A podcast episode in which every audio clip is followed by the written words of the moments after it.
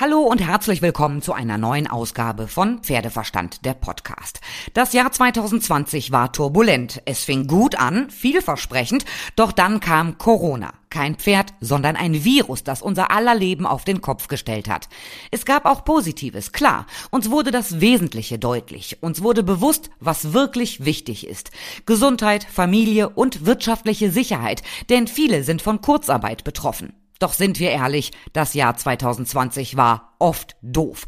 Auch im Reitsport. Reitvereine und Pferdesportbetriebe haben extreme finanzielle Probleme. Dazu kommt, dass sie mit Problemen konfrontiert wurden, von denen sich niemand von uns vorher auch nur eine Spur von Gedanken gemacht hat. Wer darf wann was mit dem Pferd.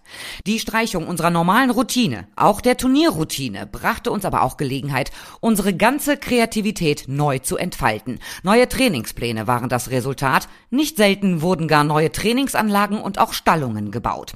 Der FN-Geschäftsführer Sport, Dennis Peiler, zieht mit mir eine Bilanz des Jahres und wie die ausfällt, das dürfte nicht überraschen.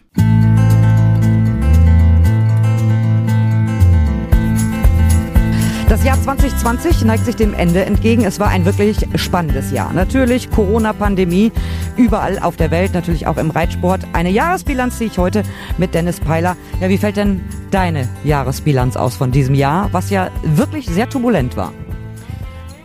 So ein Jahr braucht man nicht noch mal ein zweites Mal. Das war ein ganz, ganz schwieriges Jahr, nicht nur für den Verband, sondern für unsere vielen äh, Vereine, ähm, äh, die bei uns über die Landesverbände angeschlossen sind. Wir erleben immer mehr Existenznöte aufgrund der Corona-Pandemie, insbesondere bei Betrieben, die äh, Lehr- oder Schulpferde halten, die immer dann, wenn es zu einem Shutdown kommt, zusehen müssen, wie kriege ich meine Pferde versorgt, geschweige, wie kriege ich sie am Ende finanziert. Und nachdem wir im März ähm, eine Phase hatten, wo alles heruntergeregelt worden ist, haben wir es geschafft, ähm, dass die Menschen zu ihren Pferden konnten. Wir sprechen hier von Notversorgung. Dann konnte schrittweise ähm, der Trainingsbetrieb wieder aufgenommen werden. Wir sind dann in eine Phase im Sommer gekommen, wo auch der Wettkampfbetrieb glücklicherweise wieder angeschoben werden konnte ähm, und auch in dem einen oder anderen äh, Lehrgang wieder hat münden können, Ferienspaß, äh, derartige Dinge. Ähm, diese Angebote sind unglaublich wichtig, äh, damit unsere äh, Vereine und Betriebe überlebensfähig sind. Jetzt im Winter sind wir wieder in einer Phase, wo nahezu nichts stattfindet. Glücklicherweise haben wir für den Profibereich, ähnlich wie das beispielsweise im Fußball oder in der Formel 1, wo wir es ja aktuell auch in den Medien erleben, möglich ist, unter ganz äh, klaren Vorgaben Profisport auszuüben, also ihrem Beruf nachzukommen. Das gilt natürlich nicht für den Amateurbereich. Und wenn wir über Verluste in diesem Jahr reden, reden wir über rund fünf Millionen an Einnahmen, die dem Verband fehlen, dadurch, dass kein Wettkampfbetrieb ein, äh, ähm, kein Wettkampfbetrieb stattgefunden hat, äh, dass keine Pferde fortgeschrieben worden sind, dass ähm, äh, Pferde ähm, keine Jahresturnierlizenzen beziehungsweise die Reiter keine Jahresturnierlizenzen haben, in dem Umfang gelöst, wie es normalerweise üblich ist. Ähm, natürlich leben auch wir in gewissen Teilen auch von Turniergebühren, Lizenzgebühren, äh, die bezahlt werden. All diese Dinge bleiben in großen Teilen aus. Wir haben schon bis Mai, Juni diesen Jahres 1500, 1600 Veranstaltungen weniger gehabt. Und das holt man nicht einfach so auf. Und davon ist dieses Jahr definitiv vor allen Dingen auch wirtschaftlich geprägt. Wie kann, könnt ihr denn als Verband dieses Minus auffangen? Aus den Rücklagen? Ist da genug da? Ja, glücklicherweise sind wir noch ein Verband, der ganz gut aufgestellt sind, aber ähm, über viele Jahre hält man so etwas äh, auch nicht durch und so dürfen wir ja auch nicht planen. Äh, wir müssen zusehen, dass wir möglichst einen ausgeglichenen Haushalt haben, wie äh, jede andere Firma das äh, auch äh, tun muss.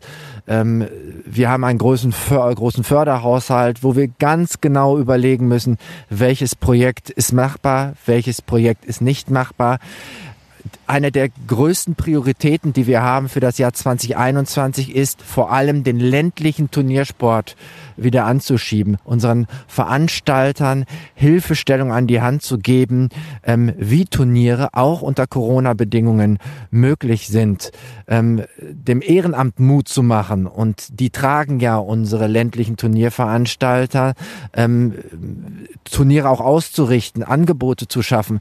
Denn wir stellen fest, wenn Angebote da sind, sind unsere Reiter auch da und, und äh, möchten ihrem Sport nachgehen. Unsere Aufgabe ist es, dort Hilfestellung zu geben. Unsere Aufgabe ist es, ähm, vor allen Dingen auch Orientierung zu geben für unsere Vereine und Betriebe. Wo bekommen sie Hilfestellungen her? Ähm, wie können sie sich organisieren und aufstellen unter den vielen, vielen Vorgaben, die es gibt? Und da haben wir eine Menge zu tun. Ihr habt in diesem Jahr unfassbar viel gearbeitet. Ich habe das jeden Tag ja mitgekriegt in dem Newsletter, Corona-Newsletter, was ihr für die ganzen Vereine, für die Höfe alles zur Verfügung gestellt habt an Hygieneplänen, wie sie sich verhalten sollen, wer wann am besten zum Pferd darf, mit Anwesenheitslisten. Dann kam mir das Problem, dass jedes Land es unterschiedlich gemacht hat. Also ich glaube, eure Abteilung Öffentlichkeitsarbeit habt, die habt ihr nicht aufgestockt. Die haben 24 Stunden rund um die Uhr gearbeitet, weil jedes Bundesland hat es am Anfang anders gemacht. Da wird man doch verrückt.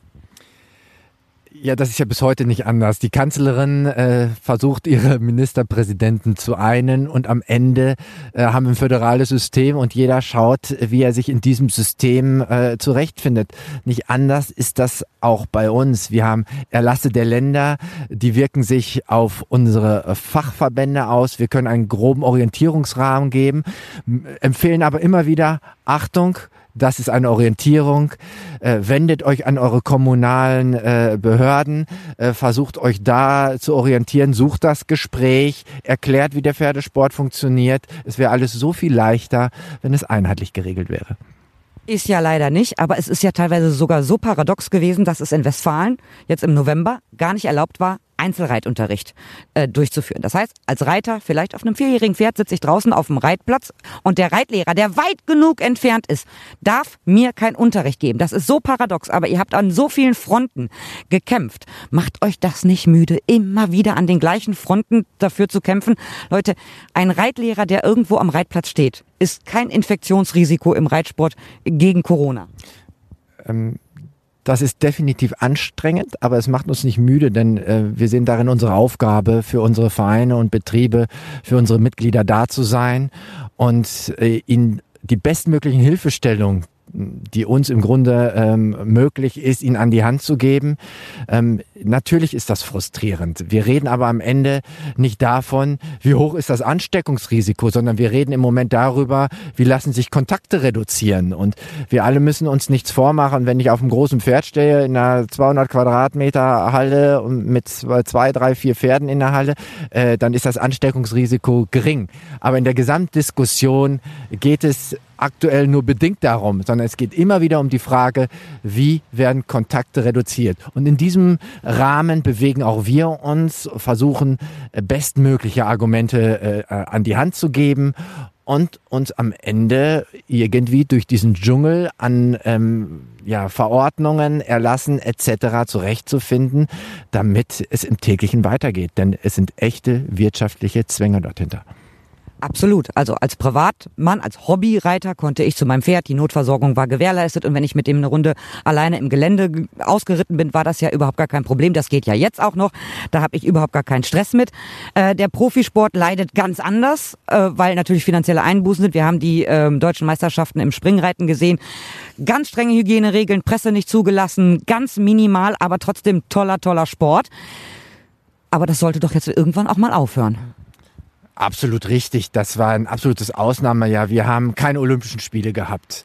Wir haben äh, keine Championate bei den Erwachsenen. Wir sagen ja Senioren dazu.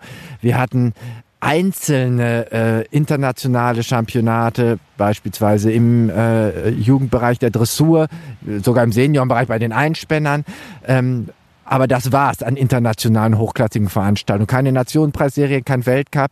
All die Dinge ähm, hinterlassen tiefe Einschnitte. Und ähm, da waren die deutschen Meisterschaften in diesem Jahr, die wir in nahezu allen Disziplinen, in allen Altersklassen irgendwie haben durchführen können, echte Highlights, echte Lichtblicke und Zielwettkämpfe für unsere Aktiven, wo wir sehr, sehr dankbar dafür sind, dass trotz aller Hürden, trotz aller Widerstände sich Veranstalter gefunden haben und gesagt haben, auch ohne Zuschauer, auch unter diesen Auflagen, wir stehen parat äh, und wir helfen dabei, diese Veranstaltung durchzuführen. Gleiches gilt natürlich auch für die Bundeschampionate. Ähm, wir haben hier keine 35.000 Menschen gehabt, mit denen wir uns in einer tollen Ausstellerlandschaft äh, haben erfreuen können an den... Und kein Wein trinken können. Ja, auch, auch das nicht. Und äh, dass wir im Grunde genommen äh, dort gemeinsam einen Weg gefunden haben, dass zumindestens der Sport reduziert äh, weitergehen kann. Und das hatte natürlich dann auch Auswirkungen auf die Qualifikation im Lande und hat wieder äh, ein Ziel geschaffen. Und da sind wir auch froh, dass wir das so hinbekommen haben. Aber das brauchen wir nicht noch mal ein weiteres Jahr. Du hast es vorhin gesagt, keine Olympischen Spiele 2020, sie soll es 2021 geben. Die Impfungen sollen ja jetzt auch kommen, der Reihe nach. Aber ganz ehrlich, es kann ja nicht sein, dass bis zum Sommer alle durchgeimpft sind. Das funktioniert ja so nicht. Wie ist der Stand? Olympische Spiele 2021? Mhm. Also das ist ein Blick in die Glaskugel ohne Wenn und Aber. Seitens des IOCs äh, wird uns Mut gemacht. Es wird gesagt, es geht nicht um das Ob, sondern es geht um das Wie. Äh, wir bereiten uns akribisch vor, genau so, wie wir das immer tun, ähm, um am Ende, wenn sie denn dann hoffentlich stattfinden, auch bestmöglich vorbereitet zu sein. Ob es so kommt, steht in den Sternen, das wissen wir alle nicht. Wir bereiten uns so vor, dass sie kommen. Was wünschst du dir denn persönlich fürs Jahr 2021? Ich wünsche mir ähm, im Grunde genommen für uns alle, dass wieder mehr äh, Nähe möglich ist. Denn wir haben das alle in unseren Familien erleben dürfen, insbesondere dann, wenn auch ähm, ja, Risikopatienten dazwischen sind, wie einschneidend das für alle Beteiligten ist. Und Weihnachten kommt sehr, sehr reduziert auf uns alle zu. Und das wünsche ich nicht nur für mich, sondern für uns alle, dass wieder mehr Nähe möglich ist. Und dass der Reitsport wieder zur alten Normalität kommt. Es war so normal für uns. Und jetzt erst wissen wir, wie schön die alte Normalität war. So sehe ich das immer. Also wir haben das für, als selbstverständlich hingenommen, aber in diesem Jahr haben wir dann festgestellt, es ist eben nicht normal. Nein, das ähm, eine Achterbahn der Gefühle für, für uns alle, wie das Jahr äh, stattgefunden hat. Ähm, ich hatte es ja eingangs schon einmal gesagt, ähm, das brauchen wir nicht nochmal ein zweites Mal. Aber wer glaubt, 2021 äh, geht's los, äh, wie es 2019 aufgehört hat, der irrt, glaube ich. Und äh, wir müssen uns langsam rantasten an die Normalität und dann hoffen, dass diese Mitte des Jahres vielleicht äh, dem Begriff Normalität wieder etwas näher kommt. Vielen Dank, Dennis. Ich wünsche dir erstmal ein schönes Weihnachtsfest, auch wenn es in abgespeckter Form stattfinden wird. Einen guten Rutsch ins Jahr 2021. Herzlichen Dank, auch euch allen frohe Weihnachten. Also wir müssen uns weiter an Regeln halten und sind gespannt, was das Jahr 2021 bringt. Es kann ja eigentlich nur besser werden. Haltet weiter durch. Ich wünsche euch erstmal ein schönes Weihnachtsfest und einen guten Rutsch ins neue Jahr. Bleibt gesund und dann hören wir uns im Jahr 2021 wieder. Ihr könnt mir natürlich schreiben über pferdeverstand.podcastfabrik.de, über die Facebook-Seite oder über Instagram. Und ich freue mich, wenn ihr auch im kommenden Jahr dabei seid bei der nächsten Folge, wenn es wieder heißt Pferdeverstand, der Podcast.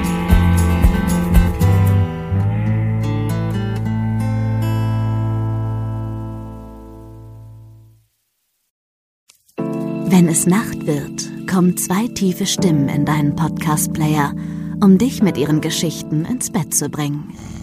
Rote Bar ist dein Einschlaf-Podcast zum Einkuscheln und Wegschlummern. Ich hatte mal eine Freundin, wenn wir zusammen im Urlaub waren, dann ging sie im Pool und dann guckte sie mich an. Ah, oh, ich habe schon gemacht. Ah. Dann ins Meer. Ah, oh, ich habe schon gemacht. Und die machte immer direkt überall ins Wasser rein. Was war sie für eine Rasse? Ein Collie oder? Eine Blondine. Hör ihn zweimal, dreimal, zehnmal und schlaf immer wieder dabei ein. Tim und Matze brummen dich zur Late Night in den Schlaf. Was hältst du so von dickeren Bettdecken? Ich bin sowieso ein kleines Heizkraftwerk im Bett. Ist wirklich so. Ich entwickle wahnsinnige Hitze nachts. Ich schwitze ja. auch oftmals sehr viel. Na, wenn jemand an mir klebt, das Ach, Wenn man so leiden. zu zweit, kannst du nicht haben. Ja, zu zweit schon, aber bitte, bitte ein bisschen Abstand halten. Also so einschlafen ist okay, aber dann bitte irgendwann lösen und in seinen Bereich rüberrollen. Ich schlafe besser, wenn ich zu zweit schlafe. Ich glaube, es ist Gewohnheit. Das kann sein. Ich glaube, wenn man sich ein halbes Jahr hinter seinen Chef legen würde, dann würde man den von heute auf morgen vermissen. Das ist so ein bisschen wie das Stockholm-Syndrom. Kennst du das? Wenn der Entführer ja, von einem lässt, dann vermisst man den. Schöne Träume mit Rote Bar Podcast, dem entspanntesten Podcast in Deutschland.